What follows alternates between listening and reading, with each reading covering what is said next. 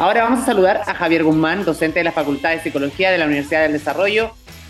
Amamos a la Universidad del Desarrollo porque siempre nos apoya de la sede de Concepción. Él es psicólogo, máster eh, iberoamericano de Psicología del Deporte, de la Sociedad Iberoamericana de Psicología del Deporte y también coach ontológico. Así que bienvenido Javier, ¿cómo estás? Muchas gracias. Hola Nilsson, ¿cómo estás? ¿Todo bien? Yo por acá. ¿Cómo va el año? ¿Cómo está terminando este año para ti? Siempre nos preocupamos también de nuestro invitado, de, conocer más el lado más humano, porque no somos robots, como dice, somos, somos seres humanos. ¿Cómo ha estado este año para ti, particularmente? Me parece excelente, ¿no? Eh, cansado, cansado, creo que terminando un año eh, con hartas cosas, fue un año de, hartos cambios para mí, de, decidir abocarme, ¿cierto?, a la, docencia, eh, a trabajar con alumnos, a abrir el área de psicología del deporte en la Universidad del Desarrollo. Eh, venimos de hacer un seminario de psicología del deporte, el primer seminario educativo de psicología del deporte de la Universidad del Desarrollo. Así que la verdad es que cumpliendo otros desafíos, eh, quizás la primera emoción que aparece es cansancio, pero también satisfacción, eh, alegría, obviamente, por, por, los objetivos logrados. Eso, súper bien, yo no lo mencioné adelante. Oye, qué interesante tema que estás mencionando tú. esta y el deporte. Y vamos a hablar precisamente de ese tema, no solamente eh, quizás llevado como a la salud mental en los deportistas de alto rendimiento, sino en las personas en general.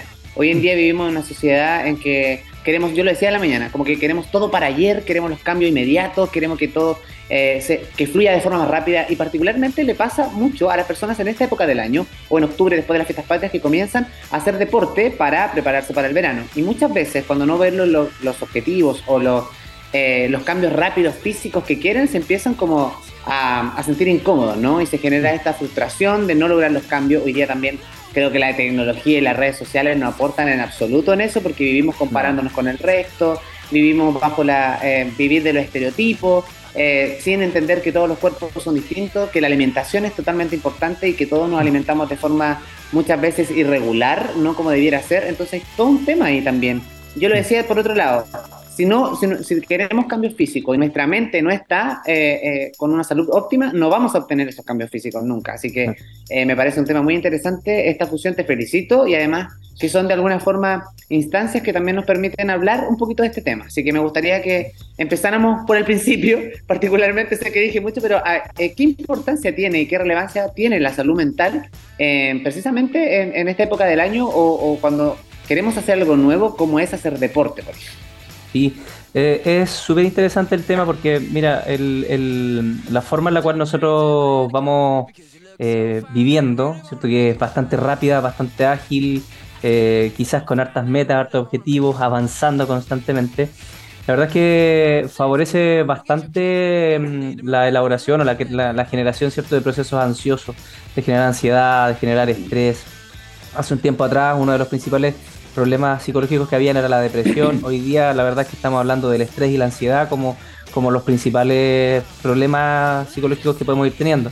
Entonces, dentro de, estas herramientas que favorecen el, eh, como la vida saludable, eh, hacer deporte eh, es uno de ellos, alimentarse bien es otro, tener hábitos saludables, ¿cierto? Favorece un montón eh, la disminución de la ansiedad, el estrés, que son situaciones o, procesos psicológicos que, que, obviamente no, no, facilitan el, el rendimiento diario.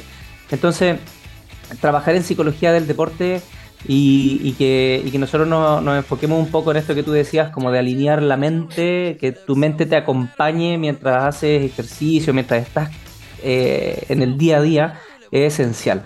Es esencial. Eh, en palabras muy simples, eh, el proceso mental lo, lo, podríamos dividir ¿cierto? entre pensamientos y emociones. Entonces, nosotros podríamos decir que tus pensamientos cómo te hablas, qué te dices, eh, favorece un montón tus procesos emocionales, por lo tanto, o, los dificulta. Si es que tu mm. autodiálogo no es el correcto, no, te tratas bien, te criticas un montón, cuando tú dices, por ejemplo, que ocurre esta frustración porque no alcanzan los, los logros, la frustración es un proceso emocional. Ese viene porque te estás diciendo algo. Hay algo que te estás hablando que no está favoreciendo tu emoción. Por lo tanto, quieres los resultados rápidos y ¿qué te estás diciendo? Esto no me funciona, al final voy a quedar igual que siempre. Eh, entonces, por eso el proceso mental es importante con el autodiálogo que yo voy teniendo, que me voy diciendo para tener paciencia también y poder lograr las metas que, necesito lograr. Sí, y que importante también ese punto que tocabas tú, porque decías que eh, entramos en este cuadro ansioso, ¿no? Por un lado. Y, precisamente la ansiedad también deriva en otras cosas, en hábitos que son totalmente negativos muchas veces. ¿ah? Estos atracones de comida, que puede ser un hábito con, tener como ciertos comportamientos con la alimentación, e incluso eh, drogas o fumar. Eh, eh, creo que también, si no estamos como en óptimas condiciones, como, como, como lo mencionaba, nada de eso va a resultar.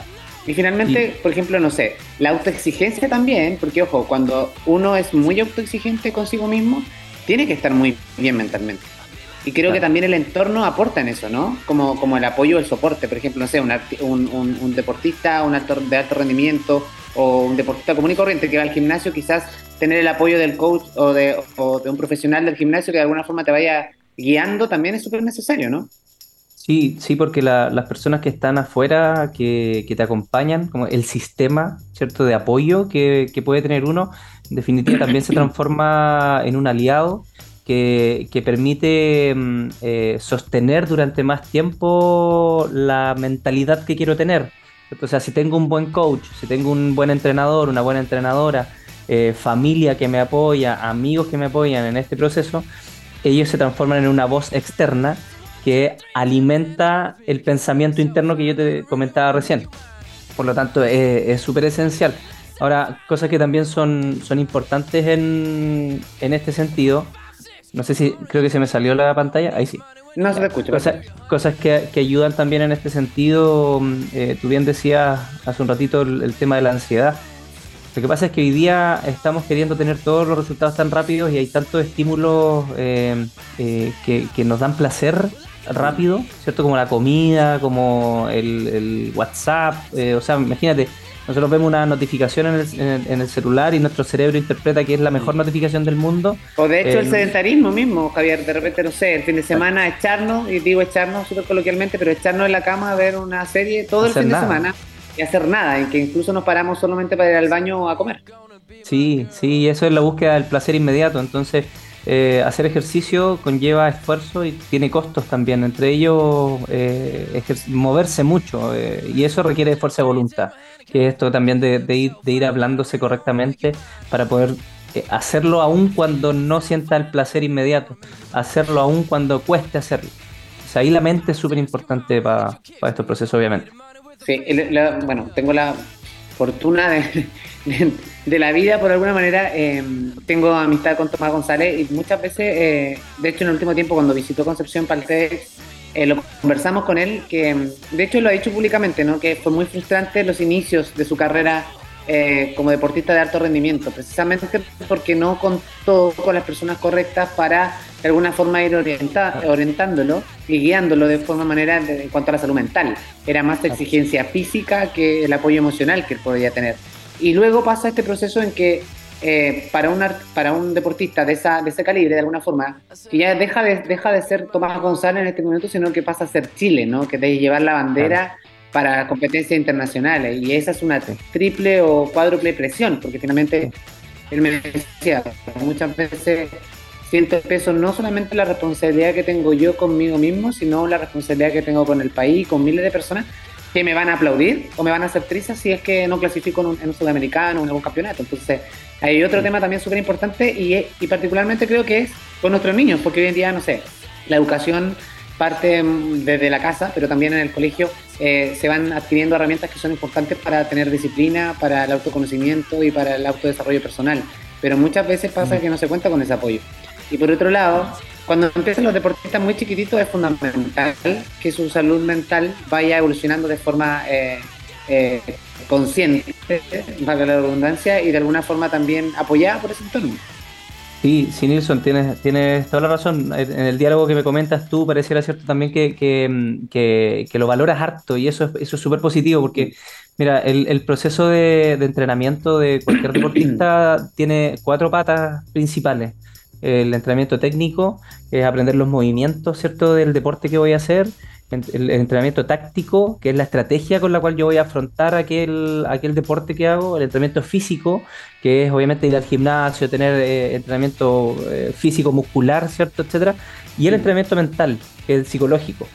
Entonces, esta patita de cuatro mesas no hay ninguno que sea más importante que el otro. Hay momentos en el cual, por ejemplo, eh, probablemente Tomás en algún momento necesita enfocarse mucho más en lo físico. Hay un momento en el cual necesita enfocarse mucho más en lo táctico. Otro momento donde tiene que mejorar su técnica. Y hay otro momento donde necesita mejorar su trabajo mental, ¿cierto? Sus procesos psicológicos. Entonces, estas cuatro patitas tienen que ir funcionando juntas desde que somos niños hasta que, hasta que queremos lograr los objetivos competitivos, ¿cierto? Por eso hay un deporte formativo que tiene un tiempo en particular y que cuando esto no conversa, la verdad es que genera estrés, genera desmotivación. Mm. Hay estudios que muestran que los chicos, los niños, dejan de hacer deporte porque el proceso empieza a ser muy competitivo cuando ellos quieren disfrutar. Entonces ahí el entorno es súper importante. ¿Cómo apoyan los papás? ¿Cómo apoyan los entrenadores, las entrenadoras? ¿Cómo apoya la mamá? Mm. ¿Cómo, qué, hacen ellos? ¿Los, critican? ¿Los, hacen competir cuando quieren disfrutar? Eh, entonces ahí hay un, un, camino bien importante que, efectivamente... Como, ir recibiendo, claro, es como ir recibiendo esa educación de acuerdo a, la etapa en la que estamos viviendo. Exactamente. No sé, no es la misma exigencia de un niño de 9, 10, 11 años a un ya un adolescente que tenga casi 18 y posteriormente Exacto. de los 20. Sí, exacto. Y, ese es un problema que no sabemos manejar bien porque le exigimos resultados a los niños de 8 años, de 9 años, y le exigimos mucho más en, la gimnasia, en ballet, en, este tipo de deportes donde la perfección se, se, se, premia. ¿cierto? Se premia desde chico. Entonces la imperfección, que somos todos imperfectos, eh, pareciera ser un, problema. Sí, de todas maneras. Y el otro punto para ir, para ir eh, matizando y para que la gente también vaya tomando nota, ¿algún tip para uno tener esta salud mental como de forma regular, digo yo, no voy a decir una salud mental de forma óptima, porque todos eh, los días tenemos preocupaciones, todos los días hay cosas que nos estresan, no todos los días, cada uno vive con su propio demonio, pero por lo menos para tener una salud mental óptima hay algunos tips que podamos quizá adaptar en el día a día. Mira, yo siempre promuevo lo que se llama la metacognición, que es pensar como pienso.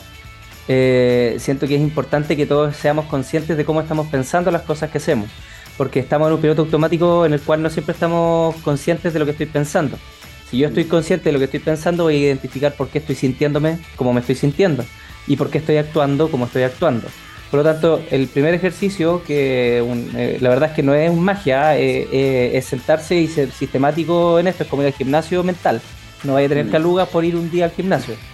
No vamos a tener calugas mentales no, y, puede, pasar, y puede, estar un año y, si no hace si no eh, hace fusión de, un buen eh, sistema de, ejercicio, una buena rutina y, lo complementa con la alimentación, tampoco va a tener calor. Exacto. Entonces, entonces como, como, como tips, como herramienta, hay una posibilidad que tú escribas todos los días, por ejemplo, situaciones displacenteras que te tocó vivir, eh, cómo te sientes, qué pensamientos surgieron en esa situación esos pensamientos, qué emociones te generan y finalmente cómo ambos en su conjunto incidieron en tus conductas. Entonces, anoten cinco situaciones que hayan vivido en el día o durante una semana, qué pensamientos tuvieron, qué emociones tuvieron y cómo eso incidió en la conducta. De esa forma favorecemos el, análisis retrospectivo ¿cierto? de nuestro proceso de pensamiento. Buenísimo.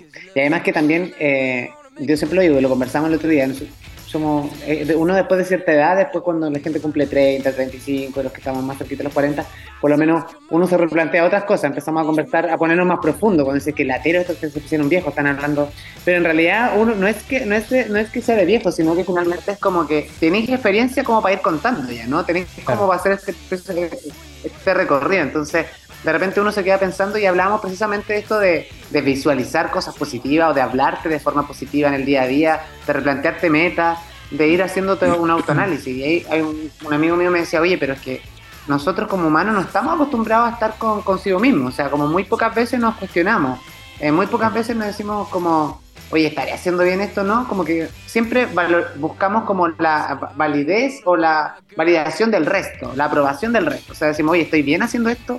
Estaré, es más, de repente alguien le pregunta así como, ¿te gusta tu trabajo? Y es como, sí, lo paso bien en mi trabajo, pero no sé, no, soy capaz de decir sí, podría estar en un lugar mejor.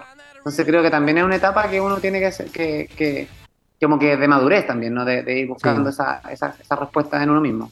Sí, requiere, requiere de harta madurez, de harta conciencia. Eh, efectivamente, el crecimiento te va ayudando a, reflexionar sobre esas cosas. Eh, pero también, por ejemplo, no se trata solo de decirse cosas positivas, sino que en definitiva decirse cosas realistas. Hay veces que uno la embarra, hay veces que uno no, no, termina bien las cosas, hay veces que uno está procrastinando y esa procrastinación depende de uno salir.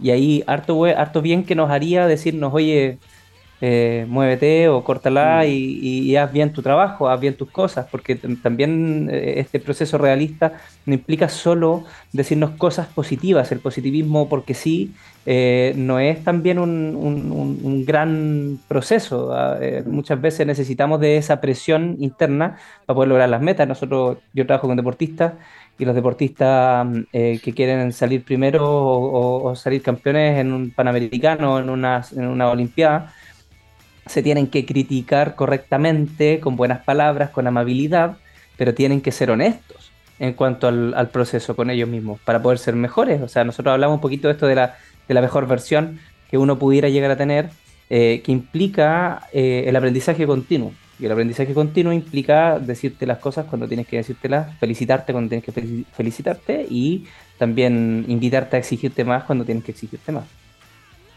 Oye, aprovechando que estamos en esta confianza y esta, esta comunicación, no te puedo dejar de preguntar algo que es, casi un mito, pero la gente siempre se cuestiona.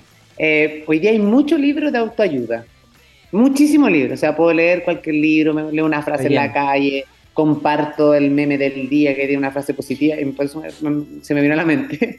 ¿Qué tan efectivo es hacer este ejercicio? Eh, porque también genera expectativas, ojo ahí, porque de repente uno lee un libro, por ejemplo, no sé, las siete claves del éxito y me puedo leer el libro completo y resulta que me va pésimo en la vida, aunque haya leído el libro. Entonces, ¿qué, qué te parece también esta, esta especie como de una, de, una u otra forma es como moda, ¿no? De que hoy día como, como recurrimos a la autoayuda o a la frase positiva o a compartir todos los memes que tienen una frase inspiracional. Sí, no, eh, hay que tener cuidado. Eh, creo que hoy día hay mucho acceso a mucha información, en efecto hay, hay, hay que saber filtrar algunas cosas. Eh, yo soy enemigo de los 10 tips para hacer cosas porque, porque creo que el, proceso es distinto, requiere eh, de, una curva de aprendizaje grande. Em, hay que tener ojo quién escribe el libro que estás leyendo, investigar un poquito sobre el autor, la autora, eh, cómo, que, em, desde dónde lo está diciendo, por qué lo está diciendo, eh, no creer todo al tiro. Y ojo también con las redes sociales que muchas veces eh, salen frases rápidas, frases eh, placebo que te ayudan a, creerte o a decirte algo, ¿cierto? Que no, necesariamente corresponde. Yo, en cuanto a... Si tengo algo que decir favorable al tema de la autoayuda, por lo menos son cosas positivas. Eh, ahí está lleno también de noticias donde tú ves las cosas. O hay una intención, por lo menos, o hay una intención de dejarse ayudar o buscar algo. Exacto, exacto. Hay una intención positiva. A lo mejor hay algo que, que, hay personas que quieren ayudar, no saben quizás bien cómo hacerlo. Pero, pero en definitiva no es un, no es un mal mensaje decirte, oye, eh, date los buenos días y vas a tener un buen día. No sé, en definitiva, prefiero que digan esas cosas a que digan, a que digan, oye, critica a todo el mundo. Asalta un banco. Claro, claro, Prefiero que digan esas cosas. Además, bueno, dentro de los procesos hay, hay, estudios que hablan, por ejemplo, de cómo se transforma el cerebro positivamente en cuanto a la conexión, a la cantidad de conexiones mm. neuronales, a, la, a, la, irrigación sanguínea, entre otras cosas, cuando te dices cosas positivas. ¿ya? O sea, hay evidencia que, que, refuerza que el hablarse positivamente, o como yo te comentaba hace un ratito, honestamente, con amabilidad, eh, favorece el desarrollo cerebral también. Pero tú lo has dicho, Javier, ahí, es un proceso. O sea, y volvemos al primer tema, al primer punto. O sea, no voy a empezar hoy día a hablarme de forma positiva y voy a querer que los cambios sean de aquí al lunes, es una cosa paulatina, entonces yo creo que también eso afecta eh, mucha gente como que mm, desecha cosas, hoy día somos muy desechables, entonces como dice, ya no voy a hacer esto porque no me resultó. Como tantas otras cosas, como, como ir al gimnasio, ¿cachai? Como el deporte, es súper importante. La gente, no, llevo una semana, pero en realidad me duele todo el cuerpo, o no tengo ni un resultado, no es lo que yo esperaba, y, lo abandona. Como, entonces, creo que no entiende que lo más importante es valorar el proceso por lo cliché que suene. O sea, hoy día cuando leemos a alguien que dice, me enamoro del proceso, y de verdad, cuando uno logra pasar ese umbral de enamorarse de los procesos, de todos los mm. procesos, yo, siempre lo llevo al plano, al plano más coloquial, pero funciona. O sea, es como incluso cuando tú te enamoras, son procesos también. Y cuando tú disfrutas, disfrutas de esos procesos, cuando ya te entrega algo, definitivamente funciona. Pero claro, nosotros nos creemos como casi eh, superhéroe eh, y, nadie dice que es vulnerable frente a esas, situaciones. ahí se viene todo el, pro eh, y los contras en relación de, lo que estamos recién intentando hacer. Entonces hay mucho, o no, mañana lo hago, que es un poco que lo que decías tú de procrastinar las cosas. Procrastinar. O sea, y cosas súper elementales como en la casa, no sé, no, no voy a hacer la cama ahora porque la tarde la hago. Y resulta que en la mañana puedo tener tiempo de hacer la cama. Eh, no, no voy a cocinar, voy a comer afuera, no. Pero tengo tiempo para cocinar en mi casa. O sea, eh, no lavo, lavo solamente el fin de semana. No importa que no tenga ropa en la semana, pero lavo el fin de semana. Cosas como súper coloquiales que uno de repente, volviendo al punto un poco del checklist que ibas haciendo tú, que, no eras partidario de hacer los 10 tips para, pero creo que con pequeñas cosas hay que ir probando qué tan capaz es uno de, adquirir una responsabilidad o, armarse una disciplina. Sí, es, bueno lo que tú lo que tú planteas. Creo que eh, de hecho el proceso el proceso es clave. Eh, y por más cliché que suene, en efecto uno tiene que transitar, uno tiene que aprender a transitar el proceso. Si uno quiere superar las cosas, yo quiero, quiero, tengo ansiedad y, quiero que mañana se me pase porque la quiero superar, porque no me gusta, obviamente, eh, tengo que aprender a transitarla, que es estar ahí, observar esa ansiedad, comprenderla, em, identificar qué me pasa a mí con eso, y eso duele, pues, no, no es tan fácil. Entonces, el proceso de tránsito es súper importante, tener paciencia. tener paciencia implica hacer todo lo posible para que las cosas pasen y después esperar a que pasen. Entonces, esa espera eh, no es tan placentera y uno tiene que transitarla, tiene que estar ahí. Entonces, ese es el crecimiento también. O sea, después, después tú, tú creces o, te miras y, te da satisfacción porque el tránsito que tú tuviste lo valoras como un proceso no fácil, no, no, no de comida rápida, ¿cierto? No que llega nomás, no, mm. es un proceso, eh, hay cierto tiempo.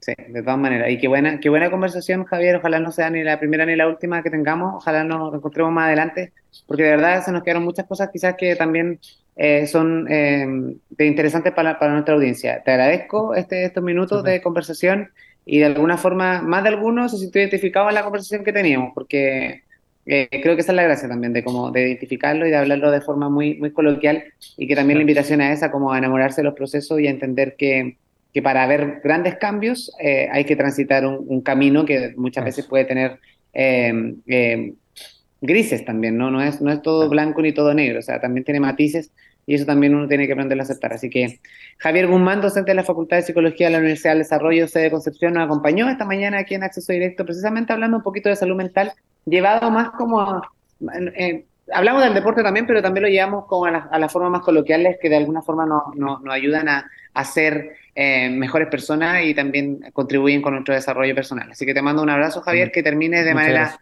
excepcional el año, que pases una feliz fiesta de fin de año con, con, tu familia, con tus seres queridos. Así que es un abrazo también a todos los docentes de la Universidad del Desarrollo que siempre eh, son aporte en nuestra radio. Así que gracias, que estés bien. Gracias, Nilsson, igual, que estés bien. Gracias a ti.